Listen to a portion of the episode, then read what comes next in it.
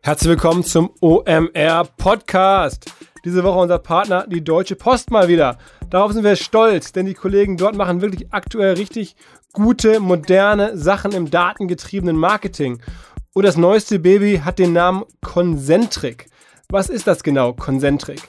Das ist eine Möglichkeit, Warenkorbabbrecher oder einfach Website-Besucher, die unbekannt sind, trotzdem mit ähm, Offline-Marketing, also in dem Falle per Brief, wieder anzusprechen. Also hier werden Offline und Online miteinander verknüpft. Ähm, man meint, das ginge nicht, aber es geht doch und zwar mit Hilfe des sogenannten halt Concentric Cookies. Der weiß, wo potenzielle Kunden wohnen. Ähm, und das ist natürlich jetzt erstmal wichtig, dass es datenschutzkonform ist. Das ist es wohl, aber das ist ganz sicher. Ähm, aber trotzdem kann man halt Webseitenbesuchern ein physisches Mailing zuschicken, ähm, also sozusagen Retargeting per Brief. Ähm, und dann weiß man schon, wer sich ein bisschen auskennt, die Conversion Rate darauf wird ziemlich gut sein. Ähm, da gibt es auch Studien. Also könnte echt spannend sein. Wer darüber mehr wissen möchte, kommt vorbei nächste Woche am 22. und 23. März beim Festival bei uns. Die Deutsche Post ist zwei Tage lang da mit großem Stand, macht auch eine Masterclass. Einfach mal nachschauen, wie man die Deutsche Post treffen kann. Wir machen gerne Intros, helfen weiter, sprecht die Kollegen an. Viel Spaß, auf geht's!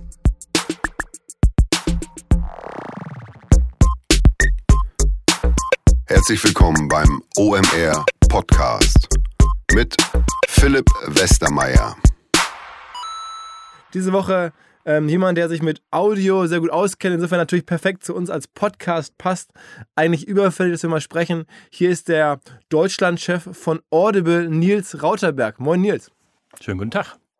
Du machst schon seit zehn Jahren Audible ungefähr? Schon über zehn Jahre. Ich bin schon, ich glaube, 13 habe ich schon hinter mir ich glaube, vielen Leuten, die euch jetzt noch nicht genutzt haben, ne, das sollte ja welche geben, ähm, denen ist vielleicht gar nicht so klar, wie die Genese, was eigentlich Audible macht. Da müssen wir am Anfang drüber sprechen, ähm, was ihr so gewesen seid, wo ihr jetzt hingewachsen seid, ja. ähm, in Zeiten von Spotify und Netflix. Ihr wart ja ganz früh dabei als sozusagen On-Demand-Service für Hörbücher, korrekt? Das ist richtig. Ich glaube, so würde man uns, so hat man uns wahrscheinlich als erstes wahrgenommen, als im Grunde Download-Plattform für Hörbücher. Ähm, Interessanterweise kommen wir eigentlich nicht notwendigerweise genau aus der Nische und heute entwickeln wir uns auch wieder deutlich darüber hinaus. Ähm, aber es ist ganz interessant, wenn man guckt. Im Grunde, das Unternehmen gibt es jetzt in den USA schon seit 20 Jahren. Dieses Jahr feiern wir 20-jähriges Bestehen. Und die Ursprungsidee war nicht notwendigerweise auf Bücher festgelegt, sondern auf jede Form von gesprochenen Inhalten. Aber es war dann zwischenzeitlich im Wesentlichen Bücher. Ja, äh, der Teil des Geschäfts, der sich halt am allerdynamischsten entwickelt hat, ist eben der um Bücher und in dem Fall dann Hörbücher. Und gestartet war es als ein Joint Venture verschiedener deutscher Verlage?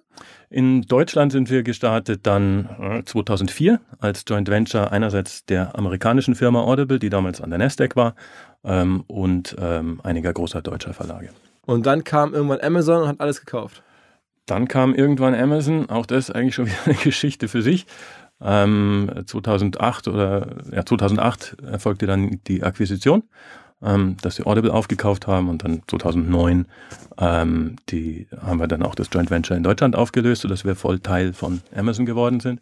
Die Geschichte dazu ist, dass ungefähr zehn Jahre vorher schon Jeff Bezos und Don Katz, unser Gründer, sich begegnet waren ähm, und, und Don ihm so das Konzept von Audible gepitcht hat, gesagt hat, ihr macht doch das mit den Büchern in Kisten packen und verschicken und meine Idee ist eigentlich, die Bücher direkt über das Netz zu den Leuten zum Hören zu bringen.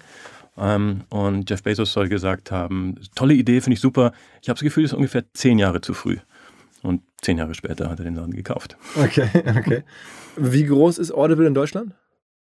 Ja, ähm, wir sind jetzt hier in Berlin Mitte um die 200 Mitarbeiter ähm, und äh, wir sind ein bisschen zurückhaltend, was Zahlen angeht, auch dadurch, dass wir Teil von Amazon sind.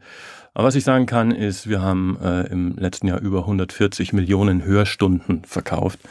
Ähm, also inzwischen gibt es eine Aber gewisse Hörerschaft so, in Deutschland. Wie viel Hörstunden hört ein Nutzer so im Durchschnitt? Okay, ich versuche die, die Mathematik ein Stück weit zu erleichtern.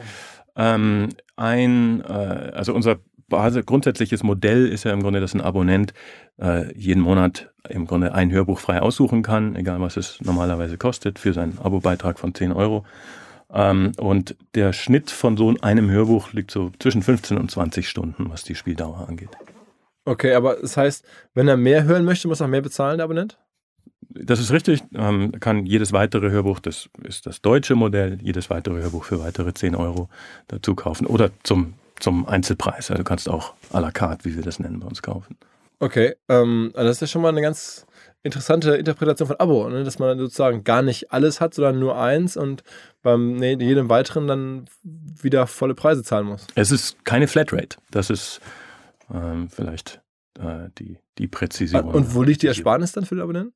Ja, das ist ein reguläres Hörbuch, äh, ist ja, sind ja zum Teil extrem teuer. Das sind ja Dinger, die, wie gesagt, 15, 20, auch gerne mal 30, 40 Stunden lang sind. Muss man sich mal so ein Harry Potter holen. Ähm, und die kosten eben regulär einzeln, kosten die auch gerne 30, 40 Euro. Und bei uns gibt es die sozusagen zum Flat Price, nicht zur Flatrate von 10 Euro. Okay, okay. Und ist bei euch auch so 80, 20, also machen so 20 Prozent der Bücher 80 Prozent des Umsatzes aus oder wie muss man sich das vorstellen?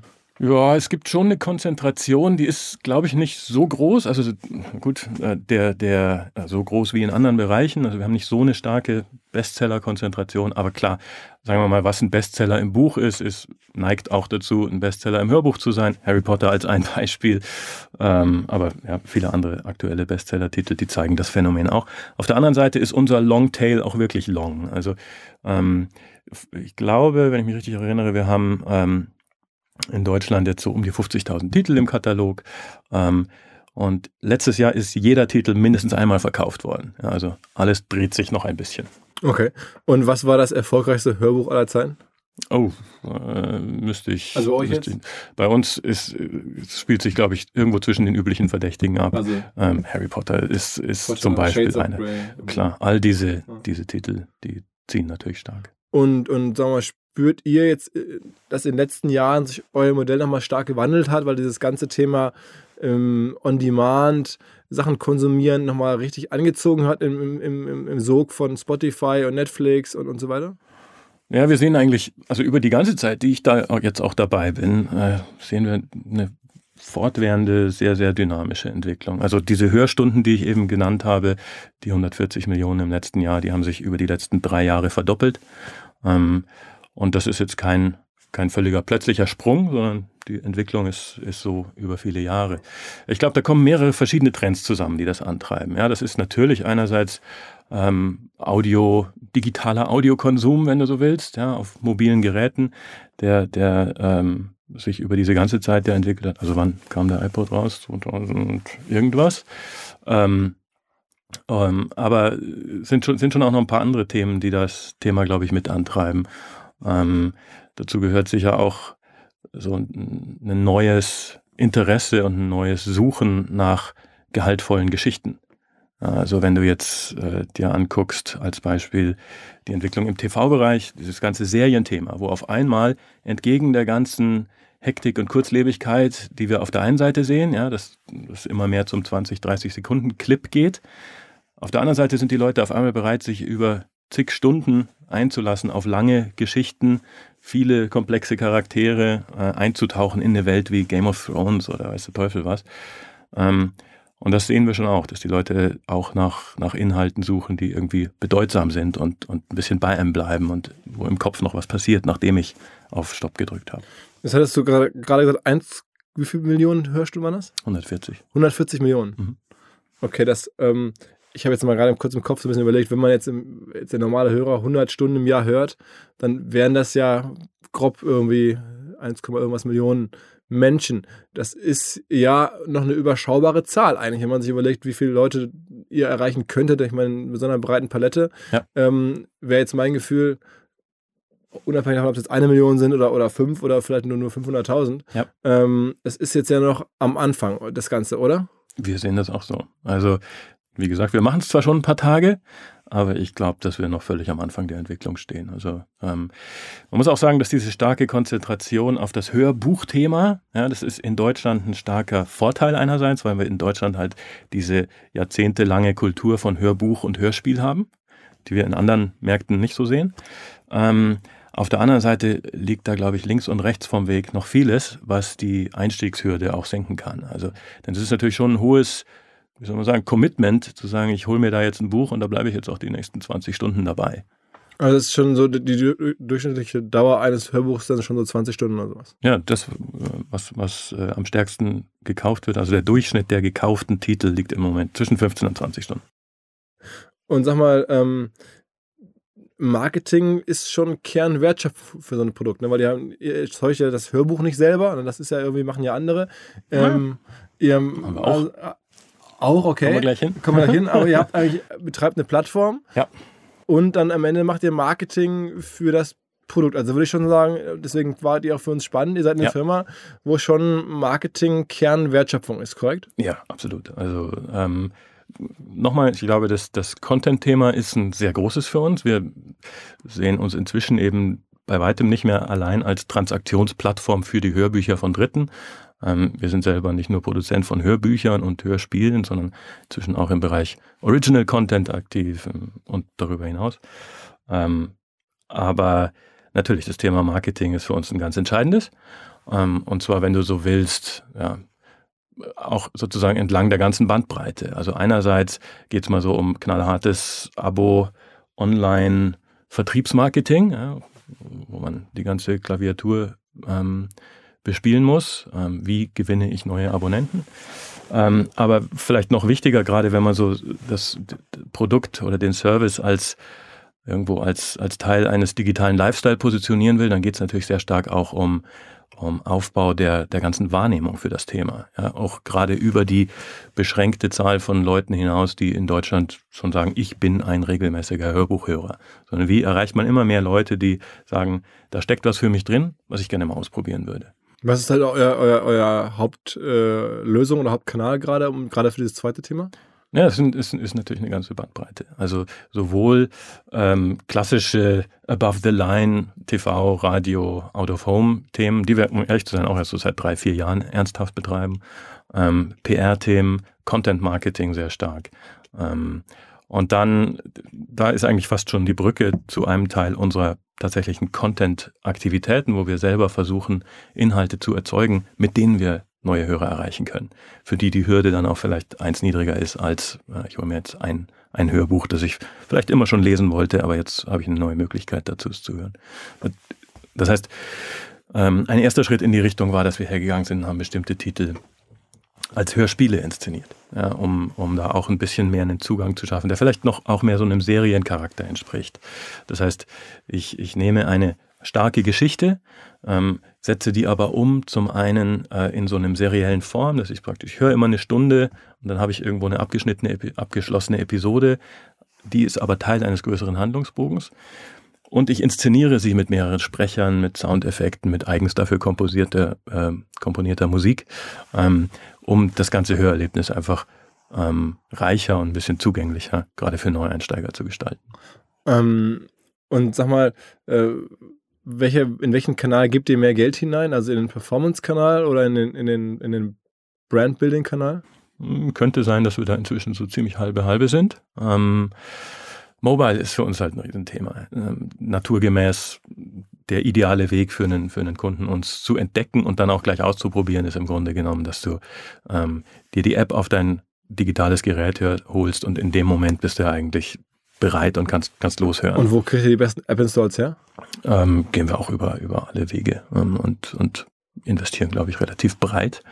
Ähm, äh, ja, und zusätzlich, das alleine genügt eben nicht, sozusagen äh, auf dem mobilen Gerät selber äh, Werbung zu schalten, sondern wir merken, dass äh, das braucht die Unterstützung zum Beispiel von Above the Line und, und äh, klassischer Reichweitenkommunikation. Was ja, was ja interessant ist, kann man ja ruhig erzählen, unser Kontakt kam, kam über eure Agentur, äh, Planet Ja. zustande. Und da war ich schon, ähm, als ich drüber nachgedacht habe, so ein bisschen überrascht, denn normalerweise denke ich immer so, wenn halt Marketing so wichtig ist in meinem Geschäftsmodell, dann versuche ich es halt in-house zu machen, weil das gehört ja zu meiner Firma. äh. Das ist ja dann irgendwie da, wo der Wert meiner Firma quasi entsteht. Ja. Jetzt habt ihr offensichtlich sehr hohes Vertrauen in die Kollegen. Ähm, Natürlich. Äh, ja, natürlich. Ähm, Da sitzt einer vor der Glasscheibe, deswegen muss ich das sagen. ähm, was, äh, was ja, machen die für euch alles? Also machen die für euch von sagen wir, mal, Performance-Anzeigen bis zu irgendwelchen Fernsehspots alles rundum? Oder, oder, oder hast du auch sagen wir, mal, Sachen, die du in-house machst? Oder habt ihr alles an, sozusagen an? äh, Ja, wir haben sehr, sehr viel Inhouse. Also wir haben ein unser Marketing-Team in-house für Deutschland ist, glaube ich, um die 30 Leute im Moment. Mhm. Ähm, aber zusätzlich lassen wir uns natürlich von verschiedenen Agenturen bei verschiedenen Themen unterstützen. Ja, und ähm, mit Planet, äh, äh, Schrägstrich Serviceplan arbeiten wir jetzt schon seit ein paar Jahren zusammen. Ähm, Schwerpunkt Media.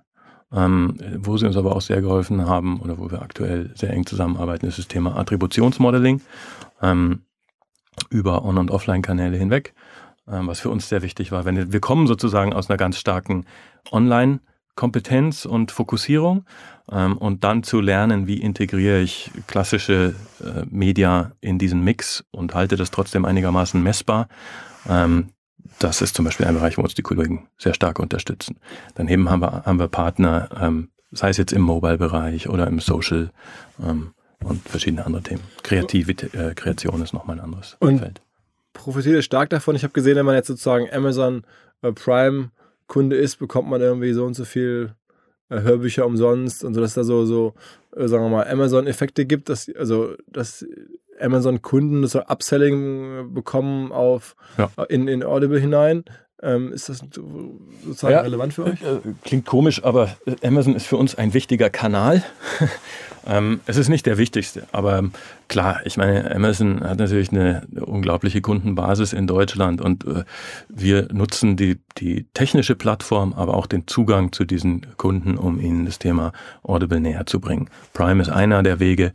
Ähm, aber äh, ja, die verschiedensten Oberflächen bis hin zu Alexa ähm, äh, innerhalb des Amazon-Universums nutzen wir natürlich. Spürt man Alexa schon sozusagen in Deutschland? Also spürt ihr schon viele Leute, die Alexa haben und dann entsprechend darüber irgendwas hören oder bestellen oder so?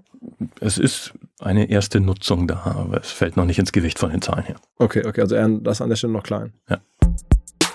Ganz kurz Unterbrechung und Hinweis auf unsere Freunde von Cross Engage. Der Manuel Hinz, einer der Gründer, war zuletzt bei uns im Podcast vor einigen Wochen zusammen mit dem Erik Siegmann. Ähm, wir kennen die Kollegen sehr gut, machen ein total wertvolles Produkt in der heutigen Zeit, denn es geht insbesondere im E-Commerce bei Abo-Modellen darum, Menschen bei, der, bei Laune zu halten, sozusagen ein sehr, sehr starkes CM zu machen. Verschiedenen anderen Podcasts kam ja zuletzt raus, dass CM ein Thema ist, das Firmen noch verbesserungswürdig machen. Ähm, also sozusagen die richtige Botschaft zum richtigen Zeitpunkt, der richtige Kanal, all diese Themen, wie mache ich halt gutes CM. Da ist CrossEngage eines der spannendsten Technologietools dafür, dass die verschiedenen äh, Cloud-Anbieter miteinander verknüpfen zum Beispiel. Ähm, also verschiedene Marketingquellen miteinander verknüpfen. Ähm, da Investment von Project A, von dem Florian Heinemann. Also man kann viel Gutes sagen über die Firma, über die Kollegen von CrossEngage. Wir freuen uns natürlich, dass sie bei uns auch präsent sind. Wer sich das mal anhören möchte, wer verstehen möchte, wie CM heutzutage funktionieren kann, was für Technologie dafür gibt, was da die schlauen Leute im Markt sind, trefft die Kollegen von CrossEngage am besten nächste Woche bei uns ähm, am Stand. Die haben da einen eigenen Stand und haben eine Masterclass, die heißt Building Your Marketing Technology Stack. Ähm, ich sehe, dass diese Masterclass schon mit einigen hundert Personen ähm, sehr gut vorreserviert ist. Dennoch, sie ist am Donnerstag um 12.30 Uhr im Masterclass Track 5. Ähm, also einfach mal Augen offen halten, am besten am Zweifel am Stand vorbeigehen. Wir machen auch gerne Intro. Wer da dringend rein muss in die Masterclass, schreibt uns eine Mail ähm, oder an CrossEngage selber. Viel Spaß. Du hast gerade, das ist nicht der wichtigste Kanal. Was ist denn der wichtigste Kanal? Wahrscheinlich, wenn du ihn rausbrechen würdest, ist es wahrscheinlich Mobile. Ähm, Aber Mobile ist jetzt ja ziemlich breit. Also was macht man denn genau im Mobile? Naja, da wo wir, wo wir Marketinggeld ausgeben, um App-Installs zu treiben. Facebook. Ähm, unter anderem, ja. Das ist dann schon nach wie vor der, der Hebel. Ne? Klar, ist ein wichtiger. Ja. Und, und ähm, spürst du das zum Beispiel bei, bei Google? Habe ich, ich habe das so hier in der Vorbereitung ein bisschen ja, recherchiert und rumgegoogelt tatsächlich und dann ja. sehe ich halt, wie viele andere Hörbuchplattformen es in Deutschland gibt, war mir gar nicht so klar. Es scheint ja, ja irgendwie 5, 6, 7 zu sein. Ja. Kannte ich auch gar nicht alle. Ja. Aber die Klickpreise gehen ja trotzdem hoch und da gibt es ja trotzdem schon einen harten Kampf um Leute, die jetzt irgendwelche Hörbücher ähm, kaufen wollen. Was kostet so ein Klick und, und, und ist das schon immer so gewesen, dass da so viele Anbieter sind? Es gab sogar mal noch viel mehr. Als wir gestartet sind, vor über zehn Jahren, gab es, glaube ich, 25, 30 Anbieter auf einmal, die alle gesagt haben, ja, ist ja, ist ja easy, meine Plattform und da kannst du dann Hörbücher als MP3 runterladen. Ähm, die meisten davon sind relativ schnell wieder verschwunden vom Markt. Ich glaube, weil man schnell unterschätzt, wie aufwendig das ist, eine wirklich für den Kunden so gute Erfahrung zu bieten, dass der das regelmäßig und dauerhaft nutzen möchte. Ja, na klar kannst du dir einmal ein MP3 runterladen, ähm, aber das ist halt was anderes, ob du ein 3-Minuten-Musikstück runterlädst oder ein 20-Stunden-Hörbuch. Das geht damit mit so simplen Sachen los wie Kapitelmarkierung. Ja. Ich, ich brauche ein Pfeil, muss aber in dem Pfeil navigieren können. Ich muss Stopp drücken können, so ein automatisches Lesezeichen haben, dass es dann dort weitergeht, egal was ich zwischendrin tue.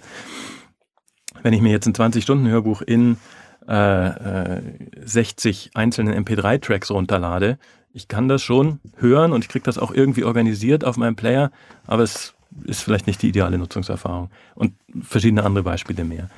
Ähm, und äh, das heißt, das ist nicht ungewöhnlich, dass es viele Leute gibt, die, die ähm, das Thema bedienen. Ähm, finden wir auch eher gut, denn wie gesagt, ich glaube, wir stehen ganz am Anfang. Es gibt, kann noch viel mehr Leute geben, die dafür trommeln und, und äh, dabei helfen, ähm, potenzielle Hörer damit in Kontakt zu bringen. Ähm, ja, in letzter Zeit sehen wir, was, weil, weil du es konkret angesprochen hast, sehen wir einen Anstieg, was, was Google-Klickpreise angeht und dergleichen.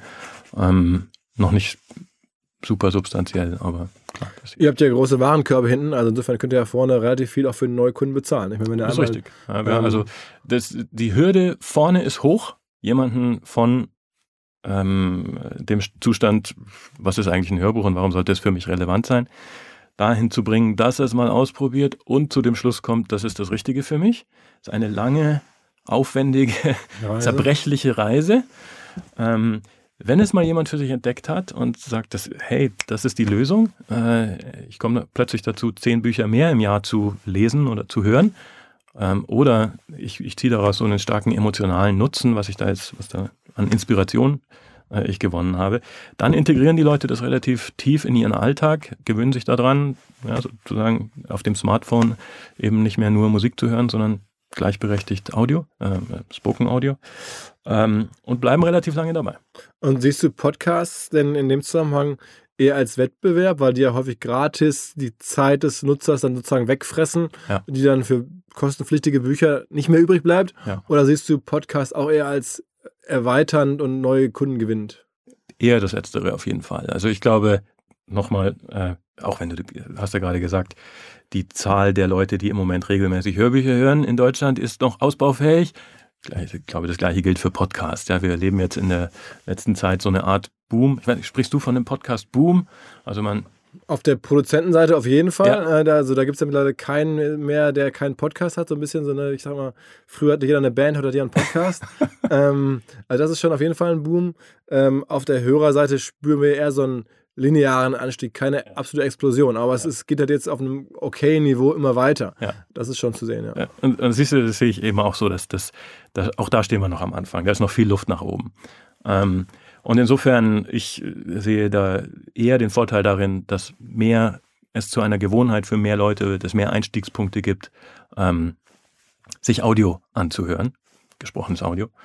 Ähm, und also deswegen haben wir uns jetzt auch äh, da nach langem äh, Überlegen ähm, äh, haben wir den ersten Schritt auch in den, in den, in den Podcast-Bereich reingemacht, wo wir hier in Deutschland jetzt als Ergänzung zu unserem Abo kostenlos den Abonnenten Zugang zu einem exklusiven Podcast-Angebot ähm, geben, wo wir äh, uns zusammengetan haben mit Partnern ja, von, von der Brand 1 bis zur Bunten äh, und äh, eigene Podcast-Formate entwickelt haben, die ähm, äh, jetzt eben für, für Abonnenten zusätzlich zugänglich sind. Und ihr zahlt ja relativ viel sozusagen für diese Podcasts. Also wenn ich so höre, wenn ihr da so unter Vertrag habt, ne, da ähm, lasst ihr euch auch das Talent sozusagen was kosten.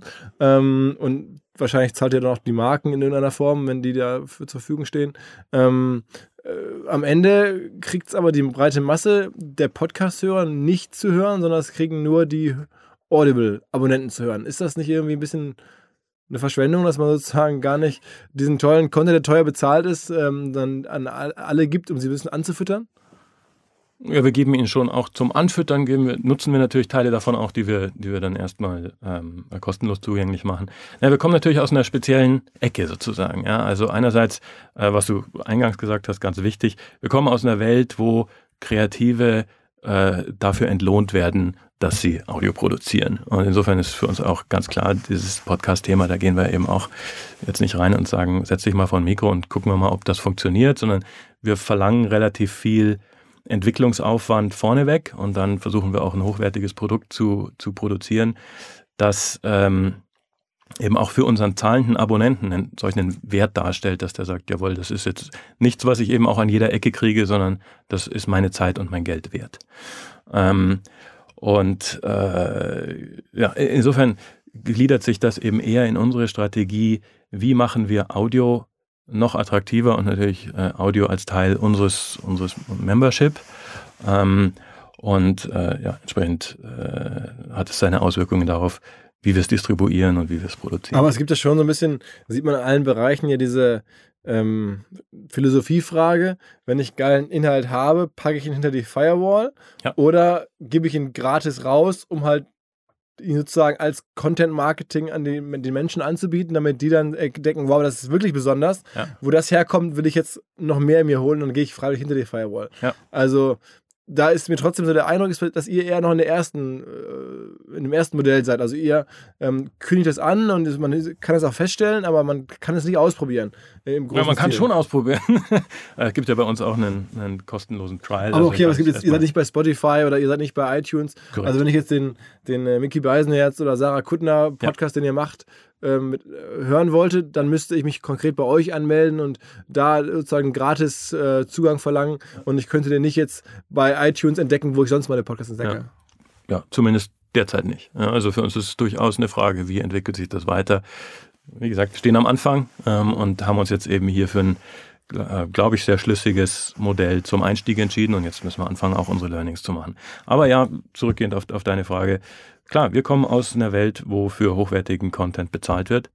Ähm, und es gibt andere Modelle. Übrigens in anderen Märkten testen wir auch andere. Also zum Beispiel in Frankreich ähm, haben wir ähm, die Podcasts, die wir ins Angebot aufgenommen haben, befinden sich vor der Paywall, sind also für jedermann zugänglich. Ihr habt jetzt vor kurzem gesagt, dass ihr ähm, äh, zwei Podcasts pro Jahr launchen. Pro Monat. Entschuldigung, pro Monat, ja, launchen wollt. Das ist auch weiterhin euer, euer Plan? Also es läuft so gut, dass ihr das weiter aufrechterhalten wollt? Ja, ähm, also machen wir weiterhin. Haben jetzt gerade äh, zum Beispiel im letzten Monat äh, neu gelauncht einen Podcast, der nennt sich Die Kolumnisten. Äh, und da haben wir ähm, drei namhafte äh, Hosts dafür gewinnen können. Ähm, Heribert Prantl fürs Thema Politik, äh, Manni Breukmann für Sport und äh, Bettina Hust. Ähm, und äh, das heißt, wir bleiben dabei, regelmäßig neue Podcast-Folgen zu launchen und Podcast-Formate. Ähm, um ehrlich zu sein, ob das jetzt zwangsläufig zwei pro Monat sein müssen, ist nicht so wichtig. Wir wollten eine Orientierung geben, was wir vorhaben äh, und bisher bleiben Folgen. Kann, kannst du grob andeuten, wie viele Hörer so ein Podcast haben sollte oder schon hat? Also ich meine, ich kann ja sagen, wir schaffen es jetzt mit aller Mühe, ähm, die wir da wirklich reinstecken, über alle Plattformen, die es gibt, auf denen wir sind, Spotify, iTunes, Soundcloud, Querbeet, so 25.000, 30.000 Hörer. Ähm, ich sage jetzt mal ganz selbstbewusst, da seid ihr noch nicht, allein deswegen noch nicht, weil ihr die Plattform nicht nutzt. Ja. Also, um ehrlich zu sein, möchte ich gar keine Zahl jetzt nennen. Ähm, ich glaube, das wäre noch zu früh. Ähm, und äh, ich halte es da ein bisschen äh, mit, mit der Philosophie, ähm, ich möchte es nicht zu einer reinen Zahlenwettrennen machen. Ich glaube, es ist wichtiger, dass sozusagen jeder, idealerweise findet jeder von unseren Abonnenten ein oder zwei Themen, das ihn wirklich interessiert und wo er sagt, das möchte ich einigermaßen regelmäßig nutzen. Und es geht mir nicht darum, den größten Podcast in Deutschland im Programm zu haben, sondern mir geht es darum, dass die Qualität so ist, dass die Leute das gerne regelmäßig hören wollen. Und deswegen haben wir auch ein relativ breites Portfolio gemacht von investigativen Journalismus bis hin zu comedy-lastigeren Formaten, ähm, sodass für jeden was dabei sein sollte. Es geht uns nicht, nicht, nicht in erster Linie um die Reichweite. Okay, weil sonst wäre meine nächste Frage gewesen. Das heißt, in der, die Böhmermann-Wette, wir kaufen ähm, sozusagen Schulz und Böhmermann ein, die Spotify eingegangen ist? Oder ja. das war für euch nie ein Thema? Das, das, hätte man ja auch machen können mit eurem Ansatz zu sagen, wenn es einer schafft, jemanden hinter die, hinter die Firewall zu ziehen, dann der, der jetzt schon in der alten Welt oder in der Vor-Firewall-Welt richtig groß und bekannt ist und den alle vermissen würden. Ja. Kaufen wir den Kollegen für teures Geld ein ja. und der zieht uns dann halt immer neu. Wäre wahrscheinlich auf den ersten Blick noch schlüssiger gewesen, als jetzt zu sagen, wir versuchen jetzt kleinere im Podcast-Bereich neue Stars zu kreieren, ähm, die noch gar keiner kennt, oder? Ja, Klar, wäre auch eine Option gewesen, aber ich muss sagen, also wir haben die verschiedensten Optionen äh, durchgespielt. Und für uns kam am schlüssigsten raus zu sagen, ganz wichtig, wir wollen ein Programm entwickeln. Wir wollen nicht einzelnen, auch Podcast machen und dann kaufen wir irgendwie ein und dann haben wir da einmal so ein, so ein einzeln stehendes Ding, sondern wir wollen ein Programm entwickeln, das ähm, sich dadurch auszeichnet, dass du einerseits ähm, als Nutzer verstehen kannst, was erwartet mich da. Ja, das spielen Faktoren rein wie, wie ein gewisser Qualitätsanspruch in sowohl das Storytelling als auch in die Produktion, als auch in den Host, als auch in den Partner. Ähm, wir wollen eine gewisse thematische Bandbreite abdecken und um ehrlich zu sein, so die klassischen zwei Leute sitzen vor dem Mikrofon, äh, spielen da bei uns weniger eine Rolle, sondern geht eben um, um, um verschiedene Themen, die wir identifiziert haben, auch durch, durch Marktforschung, was unsere Hörer interessiert äh, und was ähm, äh, potenzielle Hörer interessiert. Wie alt ist der durchschnittliche Audible-Hörer? Vielleicht ein bisschen älter, als du denkst. Der Schnitt liegt so zwischen 35 und 49. Das ist eher eine etwas ältere Zielgruppe wahrscheinlich als der durchschnittliche Podcast-Hörer. Ähm, und ähm, ja, insofern war das so unser Einstieg in diese Welt. Aber ihr bleibt auch bei Paid, da wird niemals Advertising mit reinkommen als Modell. Niemals soll man nie sagen. Mhm. Äh, aber äh, wie, ich, wie ich eben auch schon meinte, also wir kommen, wir kommen aus der, aus, wir sehen uns als ein Premium-Produkt, für das der Hörer bezahlt äh, und das ist unsere vorrangige Mechanik. Okay, aber ich, ich, ich habe vor kurzem gesehen, im TV seid ihr schon auch sehr ähm, stark aktuell unterwegs. Ist das gerade ein Flight oder ist das generell so, dass man, wenn man TV anmacht, ich hatte am Wochenende äh, Sport geguckt, relativ ja. viel, ja. Ähm, da seid ihr nun schon mächtig vertreten. Ja, mächtig. Also, also war mein nicht, Gefühl, für uns auch, weil wir uns heute treffen und ich dachte, okay, so ein Zufall. Jetzt sehe ich hier mal. Ich habe ich hab's nur wegen dem Podcast ich dafür gesorgt, dass wir ja, vorher klar, auf deinem, getargetet auf deinem äh, Gerät sind. Nee, ähm, ja, also wir sind nicht durchs ganze Jahr äh, in TV zum Beispiel aktiv. Wir haben so drei, vier Flights im Jahr ähm, und äh, das wechselt dann auch ein bisschen. Manchmal ist es stärker äh, brandlastig, manchmal ist es stärker Direct Response lastig. Ähm, so spielen wir das. Ähm, und ihr habt gerade irgendwie Rufus Beck, ist der, ist der so wahnsinnig zukräftig oder warum spielt ihr den so stark? Naja, Rufus Beck hat natürlich ganz. Das ist ein Schauspieler, ne? Ist ein Schauspieler und eben auch ein sehr guter und sehr bekannter Hörbuch-Hörspielsprecher. Also er ist Harry Potter. Ähm, äh, es gibt ja verschiedene Versionen, aber seine ist eben sehr, sehr bekannt und, und auch sehr vielfach ausgezeichnet. Ähm, aber er ist eben äh, ein sehr, sehr guter Sprecher. Und äh, zusätzlich passt er so ganz gut zu uns, wie wir auch durch Research rausgefunden haben, ähm, was er so verkörpert als, als wofür er steht und was er transportiert für uns als Marke. Ähm, und äh, deswegen ist er jetzt schon im zweiten Jahr äh, unser, äh, wie sagt man, Präsentator. Und sagen wir, der ganze Bereich klassische Hörspiele, ich bin immer so fasziniert, die drei Fragezeichen, das ist ja nach wie vor ein Riesenthema. Ja. Die machen mittlerweile auch Hallen voll, also wenn die wirklich so Live-Lesungen machen. Arenen, Arenen, ja, ja wirklich. Ja. Also in, in, Hamburg die Barclaycard ist ausverkauft, wenn da irgendwie große Bands spielen ja. und wenn die drei Fragezeichen live auf, auf, vorgelesen werden. Waldbühne hier in Berlin. Ähm, ist das nicht was, was euch lockt? Ich meine, mit Amazon im Hintergrund, da müsste man noch sozusagen die Big Moves machen, da müsste man noch sagen, okay, wir, wir gehen jetzt hier nicht irgendwelche kleinen Wetten ein, sondern wir ähm, spielen mal richtig den Markt nach vorne. Ähm, da müsste vielleicht in dem Bereich noch mehr zu attackieren, so drei Fragezeichen der Vertrag zu nehmen, mit den Events zu machen, was in der Art? Also die drei Fragezeichen sind natürlich ein ganz spezielles Phänomen ähm, und speziell eins in Deutschland. Ja, ähm, und ähm, äh, wir sind in dem Bereich Hörspiel an sich, sind wir auch unterwegs. Ähm, ein möglicher Move ist der, den du beschrieben hast. Ich glaube, es gibt verschiedene. Und äh, also ich, ich lege mich da immer nicht gerne fest. Dieses ist der einzige mögliche große Move, den man in Deutschland machen kann. Es ist so ähnlich wie mit dem Podcast-Thema. Es ist nicht zwangsläufig so zu sagen, lass uns, wer ist denn der größte Podcast, lass uns den kaufen. Manchmal gibt es alternative Routen, die sich für uns letzten Endes als nachhaltiger herausstellen. Insofern also wenn der Amazon-Weg wäre ja, große Moves zu machen. Ne? Also wenn man so guckt, A, ist die Möglichkeit da, B, haben sie in der Vergangenheit immer wieder, sagen wir mal, sehr groß gedacht und Recht behalten. Und deswegen denke ich mir so, was du gerade beschreibst, klingt total schlüssig. Es klingt aber auch nach einem sehr vorsichtigen und sehr, sagen wir mal, länger, äh, längeren Weg, als zu sagen, okay, wir sorgen mal dafür, dass drei Fragezeichen hier komplett in der ähm, verfügbar ist und ja. machen gemeinsam mit den Events. Und wenn du in Events rein willst, dann musst du ein Audible-Abo, aber ich habe keine Ahnung, aber dann ja. bist du ruckzuck, irgendwie springst du um Tausende ähm, äh, jede Woche an, an, an, an, an Abonnenten. Ne? Ja. Und auch dafür gibt es alternative Wege. Ja, also, aber das heißt, die, ähm, die, die Sache ist, naja, äh, wenn du so willst, ist Audible insgesamt für Amazon ein großer Move. Ja, also das ist ein, ein Rieseninvestment in einen Markt, der sich noch, oder ein Marktsegment, das sich noch entwickelt in eine Kategorie, die im Grunde noch am Anfang steht. Der hat ein tolles Geschäftsmodell äh, und hat eine tolle Erfolgsgeschichte. Ähm, aber es ist keine Cash-Cow. Ähm, und äh, insofern mh, wie soll ich das sagen? Ja, die, die deutsche, das deutsche äh, äh, Sonderphänomen drei Fragezeichen ist jetzt nicht, nicht der einzige mögliche Move. Und gerade aus dem äh, Hintergrund, den du ansprichst, äh, die, die, drei Fragezeichen sind verfügbar auf anderen Plattformen.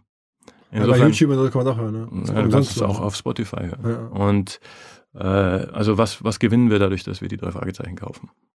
Also ich, man müsste dann dafür sorgen, dass die da anders halt nicht mehr sind. Ne? Ähm ja, da muss man immer sehr vorsichtig sein, wenn man, wenn man äh, gerade ab einer bestimmten Größe und zu Amazon gehörend, wollen wir jetzt da auch nicht irgendwie restriktiv vorgehen. Ähm, insofern. Spürt man denn, ich meine, wenn ich jetzt so aus Amazon-Sicht gucke, dann seid ihr ja sicherlich, wie das gerade schon angedeutet, nicht eine Firma, die die jetzt gekauft haben oder zumindest heute weiter pflegen, weil ihr jetzt erhebliche Umsätze oder Ergebnisse zu denen, im Verhältnis zu dem, was Amazon so ist, beitragen. Das ist ja, sagen wir mal, am Ende aus Amazon-Sicht kleines Geschäft, sag ich mal böse. Ähm, und trotzdem investieren die in euch, weil sie sich erhoffen, dass ihr es schafft, mehr Leute in Prime reinzubekommen oder weil ihr es schafft, mehr Leute irgendwie in Amazon zu binden. Ähm, ist das sozusagen die Strategie aus Amazon-Sicht? Musst du Amazon fragen. Also ähm, ich habe da meine eigene Theorie dazu. Ähm, ich glaube, Audible ist ein, ist ein Phänomen, auch für sich. Und jetzt, klar, im, im Amazon-Kontext ist alles klein, aber für sich genommen ist schon bemerkenswert.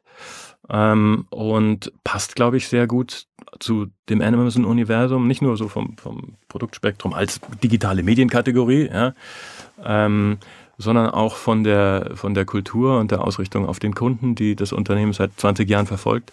Insofern, glaube ich, aus, aus vielerlei Hinsicht ein sinnvolles, sinnvoller Bestandteil für ein Amazon-Universum. Kurzer Hinweis auf ein neues Startup, Hey Car, war schon zuletzt bei uns im Podcast erwähnt. Ähm, eine Firma, die versucht, die Lücke auf dem Gebrauchtwagenmarkt zu schließen ähm, und ähm, Kunden Transparenz und Vertrauen zu geben über ähm, ja, hochwertige Gebrauchtwagen ohne versteckte Mängel. Das Ganze ist insofern ähm, interessant, weil alle Autos, die dort angeboten werden, sind höchstens acht Jahre alt, ähm, haben höchstens 150.000 Kilometer auf dem Zähler und sind ausnahmslos damit garantiefähig. Also, äh, man weiß, was man bekommt, vertrauenswürdige Quelle, ähm, vernünftige Autos, das könnte irgendwie sinnvoll sein, klingt irgendwie ganz vernünftig, ähm, klingt nach einer aufstrebenden Gebrauchtwagenplattform in einem sicherlich umkämpften Markt, aber ja, spannendes Projekt und entsprechend werden da auch ähm, alle möglichen Leute gerade gesucht. Äh, Im Jobbereich gibt es, glaube ich, von bis äh, aus dem Bereich Custom Engagement, Online-Marketing natürlich, Business Development, Design, Engineering. Also wer mehr wissen möchte, einen Job sucht in Berlin, direkt mitten sozusagen im Herzen der Startup-Szene, ähm, bei einem der echt gut finanzierten, sehr, sagen wir mal in Anführungsstrichen, sicheren Startups, denn ähm, wird von einem großen Corporate Partner finanziert. Also schaut euch Hey K an als Kunde oder möglicherweise als Teil des Teams. Wir würden uns freuen. hey.k slash careers heißt, der, äh, heißt ähm, die Seite für, für die Jobs und für die Angebote. Ansonsten einfach, wenn ihr ein Auto haben wollt, mal bei Hey gucken. So, Machst du dir Sorgen, dass so jemand wie Spotify auch stärker in diesen Hörbüchermarkt reingeht? Weil ich meine, die sind ja noch mehr mit diesem Hören und dem Abo des Hörens über die Musik quasi verbunden als ihr jetzt, haben noch eine viel größere Kundenbasis für Hörkunden. Die könnten jetzt ja auch hingehen und sagen, diese Buchrechte, die ihr da einkauft, also die Hörbuchrechte, ähm, die kaufen wir jetzt sukzessive ein oder da bieten wir jetzt mit, weil das sich bei uns viel besser monetarisieren lässt. Mhm. Ähm, ist das was, was dir Sorgen macht? Jetzt äh, diplomatisch bleiben in meiner Antwort auf das Thema Monetarisierung. Also, aber ähm, deine Eingangsfrage war, oder die Frage war, ob ich mir darüber Sorgen mache. Nein, darüber mache ich mir keine Sorgen. Nochmal, ich glaube, äh, wir stehen da so am Anfang. Ich habe da nichts dagegen, wenn, wenn viele ähm, auch äh, starke Player in dem Markt das Thema Hören versuchen nach vorne zu bringen. Und ich glaube, jeder hat da seine eigenen, seinen eigenen Ansatz und seinen eigenen Weg, wie das in die eigene Strategie passt, der sicher bei Spotify ein komplett anderer ist als, als bei uns. Ähm, Und entsprechend wird sich das auch in unterschiedliche Richtungen entwickeln. Ähm, äh, also ich sehe uns da noch lange nicht in einem, in einem in, einem, in einer Phase, wo es darum geht, wer knapst jetzt wem irgendwelche Marktanteile ab, sondern das ganze Segment, das hat noch sehr viel Luft nach oben. Wie läuft denn sowas? Ich meine, du musst ja wahrscheinlich auch sehr strategisch Rechte einkaufen, dann und wann, ähm, weil Sachen teurer sind und weil sich hoffentlich dann auch irgendwie Kunden organisieren. Also jetzt Beispiel, äh, jetzt ist dieses neue Trump-Buch rausgekommen, Fire and Fury oder so heißt das. Ja da wird ja überall erwartet, dass das nächste, der nächste große Weltbestseller, sozusagen das neue Potter, das neue Shades of Grey, jetzt nur eine Ausgabe leider, aber trotzdem soll es halt angeblich irgendwie riesig werden. Hoffentlich, hoffentlich ähm, nur eine. Ja, ähm, aber es macht Sinn, das zu vermuten. Ist es dann so ein Fall, wo du sagst, okay, das müssen wir uns dringend sichern als Hörbuch? Oder sagst du dann schon, da werden die Preise wahrscheinlich so abgefahren, da biete ich gar nicht mehr mit? Oder, oder wie muss man sich das vorstellen? Ja, also die, da gibt es natürlich mehrere äh, Ebenen der Antwort drauf sozusagen. Also wir arbeiten in Deutschland mit allen großen Verlagen zusammen. Und sozusagen jeder große Verlag in Deutschland wird sich wahrscheinlich im Moment bei so einem Thema eine ähnliche Frage stellen. Äh, und da kommt sozusagen dann das Hörbuch zu uns, wenn der Verlag äh, es produziert. So. Ähm, dann gibt es zusätzlich und manchmal eine Ebene, dass wir ähm, gerade in so einem Fall global zusammenarbeiten. Beispiel Harry Potter. Da äh, gibt es ja sozusagen keinen Verlag dazwischen, sondern du musst direkt mit Pottermore zusammenarbeiten, die global die Rechte an, den, an der digitalen Verwertung von Harry Potter halten.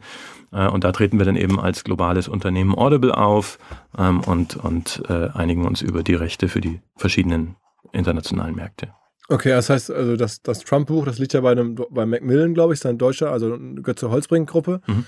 Und da würdet ihr dann jetzt separat als deutsche Firma im Zweifel vorsprechen und sagen, wenn da, wenn das als Hörbuch rauskommt, wir wären gerne dabei im Prozess. Ja, sozusagen, also der Hörbucharm von Holzbrink, Argon, äh, ist ja einer unserer langfristigsten Partner. Äh, Holzbrink war Gründungs-Joint äh, deswegen bin ich relativ sicher, dass das Buch was, irgendwann bei uns erscheint. Kannst du mal sagen, jetzt unabhängig von dem Buch, was kosten so Hörbuchrechte eigentlich von so einem Buch nochmal on top? Also jetzt nur so pauschal. Also jetzt, das ist natürlich jetzt ein Ausreißer und ein Sonderfall, aber wenn ich jetzt ein deutscher Autor bin und ich schreibe ein Buch mit 100.000 äh, Verkäufen, habe ich dann mal Hörbuchrechte, die sind dann irgendwie 50.000 wert oder eher 100.000 oder? Kann ich dir nicht sagen, ist auch nicht, um ehrlich zu sein, mein Beritt. Äh, aber äh, wichtig ist zu verstehen, du kaufst ja nicht das irgendwie pauschal ein, sondern in, äh, in Deutschland, ich glaube in ganz Europa ist das so, dass du eine angemessene Vergütung bieten musst, die auch irgendwie in Relation steht zu dem Erfolg, den du am Schluss hast. Sprich, das ist im Grunde genommen,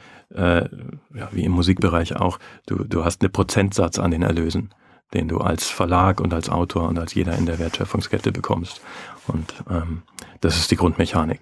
Und sagen wir mal, für, für große Autoren werden gelegentlich Advances bezahlt, aber ähm, das ist, läuft dann eben auch eher zwischen dem Verlag und dem Autor als zwischen uns und dem Autor. Okay, das heißt, ihr einigt euch dann hinten raus mit dem ähm, mit dem Verlag. Verlag über irgendwelche Shares. Genau, wir haben Vereinbarungen, die auch für alle im Prinzip nach dem gleichen Muster und, funktionieren. Und da geht es dann gar nicht so sehr um Exklusivitäten oder sowas. Wir ähm, arbeiten mit manchen der größeren Partner schon, schon lange zusammen und da haben wir dann Modelle, wo wir äh, mit ins Produktionsrisiko gehen. Das ist äh, sozusagen vom Buch zum Hörbuch ist ja nochmal nicht, nicht unkostenaufwendiger Schritt. Äh, und da vereinbaren wir äh, manchmal bestimmte Exklusivitätsphasen, sozusagen bis das zurückverdient ist, ähm, haben wir dann äh, so, ein, so ein Erstverwertungsrecht sozusagen. Ähm, hat dich irgendwie in deinem ganzen Marketingleben irgendein Kanal besonders überrascht, wo du dachtest, Wahnsinn, dass ich darüber jetzt neue Audible-Abonnenten gewinnen konnte? Also ich hätte immer sogar so Plakatwerbung, sehe ich euch manchmal auch, da wäre so mein Gefühl, wow, das ist aber eigentlich einige Medienbrüche entfernt. Ja. Ähm, trotzdem macht ihr das jetzt ja schon mal nachhaltig. Ja. Ähm, Gibt es so andere Sachen, wo ihr unterwegs seid, aber das, das hätte ich eigentlich nie gedacht, dass es so gut funktioniert? Ja, also ich, ich will dich nicht äh, stundenlang unterhalten mit all den Dingen, die nicht funktioniert haben. Ja. aber ähm, ja, man, wir machen schon immer mal wieder so Entdeckungen. Ähm, und die kannst du ja auch gar nicht so, in vielen Fällen kannst du die nicht so isoliert betrachten. Also ich kann jetzt nicht sagen, Plakatwerbung ist das Ding für Audible, sondern es ist eben Teil unseres Marketingmix, sehr aufwendig zu steuern, äh, um dann rauszufinden, wo, in welchen Verhältnissen können wir mehr investieren, ähm, dass, das, dass das gut funktioniert. Ähm, aber es gibt so einzelne Beispiele, Äh, zum Beispiel in Deutschland ein hübsches, hübsches Tool ist Radio Syndication, also eine Form von Content Marketing, wo wir sozusagen über, äh, über bestehende Netzwerke, Radiosendern Inhalte anbieten, die äh, sozusagen halb äh, redaktionell sind äh, und die enorme Verbreitung erfahren. Da haben wir so ein, so ein Format entwickelt, der Hörbuch-Tipp der Woche. Ähm, kostet nicht furchtbar viel, also ist, ist relativ kosteneffizient. Und wenn das gut gemacht ist, erzielst du darüber eben, indem du den Content nutzt, eine ganz hohe Reichweite. Ähm, kann jetzt nicht sagen, der Abonnent, den wir darüber gewonnen haben, hat X gekostet, aber weil du gefragt hast nach Mechanismen, die mich überrascht haben, das ist einer. Ähm, wir sind ja von Deutschland aus inzwischen verantwortlich auch für Frankreich und Italien.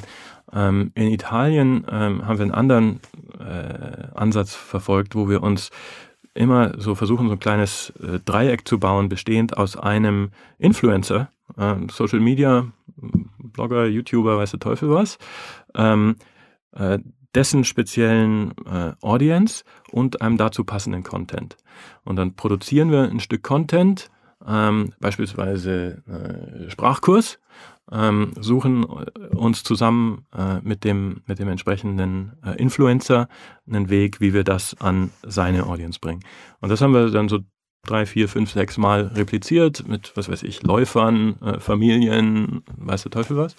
Ähm, und das ist tatsächlich ein Mechanismus, über den wir auch ganz gut Reichweite und sogar Traffic erzielt haben. In Deutschland nicht? In Deutschland ist interessanterweise so, dass äh, die meisten unserer Social-Aktivitäten fast eher schon zur Bestandskundenkommunikation dienen, was für uns auch ein Riesenthema ist. Ja, also wir haben ja vorhin über ähm, das äh, Charakteristikum des Abo-Modells gesprochen. Das lebt natürlich nicht nur davon, dass wir vorne kostengünstig sind beim Reinholen, sondern dass wir ein gutes. Engagement haben. Ja, halten und die, die, Retention und Churn sind also der letzte Output. Das Wichtige ist, wie, wie gut ist die Erfahrung, während ich dabei bin.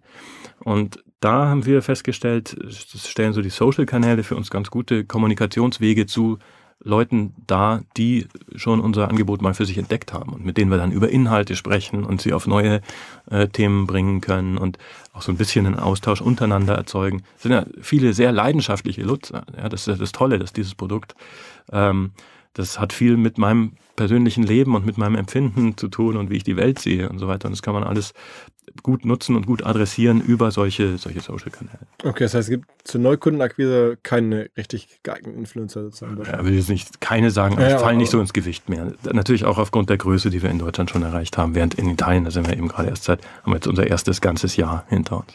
Ist für, ist, für euch CM generell ein großes Thema, sozusagen, das hast gerade gesagt, bestehende Kunden zu bespielen oder zu engagieren. Ähm, was macht ihr da noch so?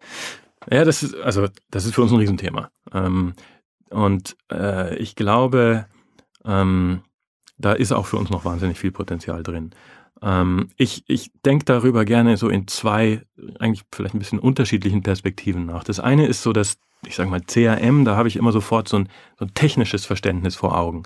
Und ich meine, da haben wir ja heute Möglichkeiten, die wir, die, wie wir sie noch nie hatten, wenn du dir anguckst, äh, äh, so die ganzen Möglichkeiten, die da durch Big Data und, und äh, statistische Modellierung und Artificial Intelligence, was da möglich wird. Und äh, wir versuchen das auch immer stärker zu nutzen, um so den, den möglichst personalisierten Dialog mit dem Kunden dahin zu kriegen. Was ich aber ganz interessant finde, ist zusätzlich über eine Perspektive nachzudenken. Letzten Endes geht es dabei um Beziehungsaufbau. Und ich bin mir da nicht zu blöd, auch die Analogie zu persönlichen Beziehungen zu ziehen und zu sagen, wie muss mir eigentlich jemand oder in dem Fall ein Unternehmen, eine Marke begegnen, damit ich bereit bin, mit denen eine langfristige, dauerhafte Beziehung einzugehen. Und ich finde, das ist nicht so viel anders wie im persönlichen Bereich. Ja? Also und wenn man anfängt, sich das durchzudenken, dann kommt man ganz schnell zu, zu so Fragen, auf wie kommuniziere ich eigentlich mit jemandem? Ja? Wie, welchen Ton hat das, wie ich mit dem spreche? Ähm, erweise ich mich des, seines Vertrauens würdig? Ähm, bemühe ich mich auch mal, den mit irgendwas Netten zu überraschen, womit er nicht gerechnet hat? Ähm, und manchmal machen wir so diese Übung und also kennt, kennt wahrscheinlich auch jeder. Wenn du dir mal die letzte Marketing-E-Mail, die du bekommen hast, nimmst und liest dir die laut vor, und fragst dich, würdest du so mit jemandem, mit dem du eine persönliche Beziehung haben willst, würdest du so mit dem sprechen? Meistens ist die Antwort nein. Ähm, insofern, für mich ist auch das ein unheimlich spannendes Feld, ähm, diese beiden Welten zusammenzubringen und sozusagen die technischen Möglichkeiten zu nutzen, dabei aber nicht aus den Augen zu verlieren. Das ist letzten Endes ist, besteht das Kapital, das wir aufbauen in den, in den Beziehungen äh, zu den Hörern. Das ist echt gerade eines meiner großen Themen. Ich frage mich gerade, wer macht eigentlich wirklich gutes CRM? Es gibt ja da erstaunlich wenig Beispiele. Wir haben uns jetzt auch bei uns in der, in der, Firma gefragt, wen kennt ihr so? Und dann gab es verschiedene hier und da, ähm, die sagten, klar, eine Zalando macht das, die schlagen dir Marken vor, die du schon mal gekauft hast und irgendwie Eventim schlägt dir Tickets vor, die du schon mal gekauft hast. Aber das ist jetzt ja eher so das Basismodell, das man eigentlich überall erwarten sollte. Das machen alle ganz okay oder viele zumindest. Aber was du gerade beschreibst, gibt es da irgendwen, den du so im Kopf hast, wo du selber als Kunde erlebst, wow, die machen wirklich gutes CM?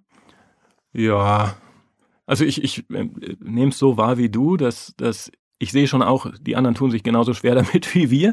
Ja. Ähm, das fällt wirklich in den Griff zu kriegen und dann auch zu skalieren. Ähm, also ich persönlich äh, bin äh, im Moment immer neugierig, wenn ich eine neue Nachricht von Google Maps kriege. Ich finde, dass die dieses ganze im Grunde genommen verlangen die ständig von mir, dass ich Input in ihr Produkt liefere, damit es besser wird. Aber sie machen es zu einer Erfahrung, die, ähm, die funktioniert, ja, wo ich, wo ich selber ständig motiviert bin, den nächsten Schritt zu gehen.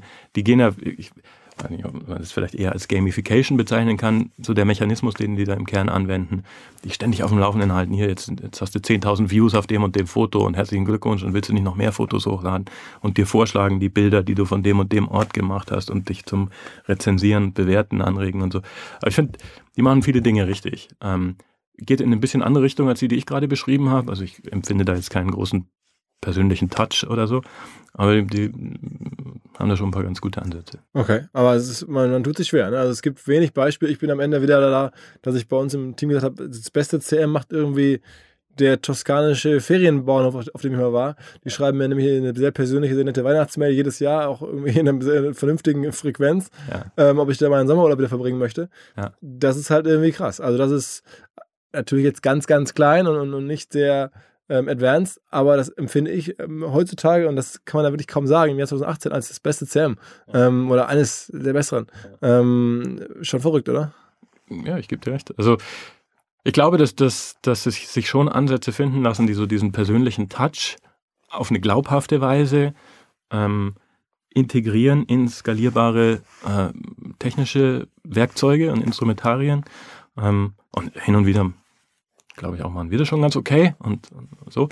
Aber da, da ist noch aus meiner Sicht auch viel Luft nach oben. Schaust du dir die Mails selber an und so, wenn die bevor die verschickt werden? Nee. Zu oft. Ja. Also ich, ich, ich bin auf einem Verteiler, dass ich das Zeug sehe und ich versuche mich immer zurückzuhalten, aber hin und wieder passiert es dann doch, dass ich mich zu Wort melde. Okay, also ich werde jetzt mal Audible mal ausprobieren und alleine wegen des CRMs mal gucken, was ihr da so rausschickt.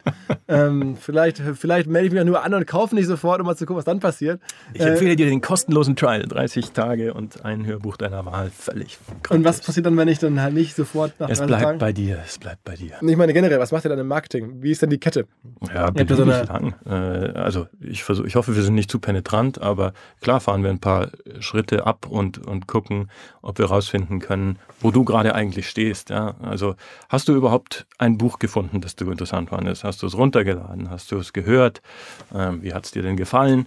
Ähm, Aber da geht ja Mails hinterher. Das wären dann alles Mails. Äh ja, über die verschiedenen Oberflächen, sowohl Mails, Push. Ähm, kann dir auch passieren, glaube ich, dass wir auf Amazon-Oberflächen versuchen, dich mit einem Banner zu targeten oder so.